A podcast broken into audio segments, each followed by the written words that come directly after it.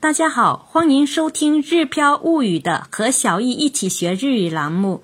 在第一百一十二课的短文阅读当中，我们介绍了日文版的中国古诗《春晓》。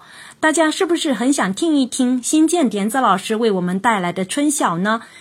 新建点子老师已经为我们带来了好几期的短文阅读节目。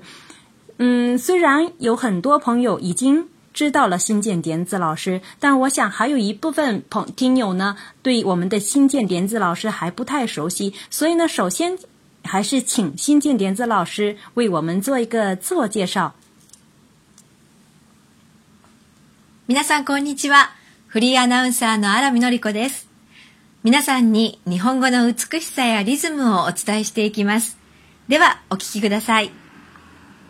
我们的新建点子老师呢，不仅是一名自由主持人，也是日本声优养成学校的讲师。作为日语发音的指导者呢，也开展了很多的活动，受到了不同年龄段听讲者的好评。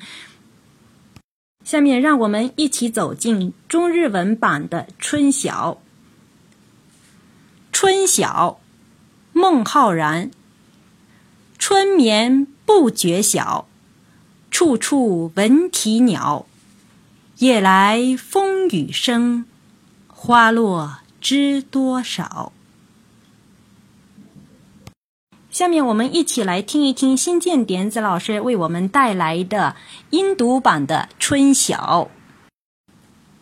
春行毛光年，春眠深く行，少々文定町。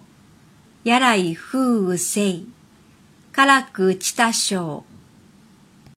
就像汉字在日文当中有音读和训读一样，这个古诗呢在日文当中也有。刚才新建点子老师为我们朗读的是音读版的，接下来呢，我们再来听一看听看训读版的《春晓》。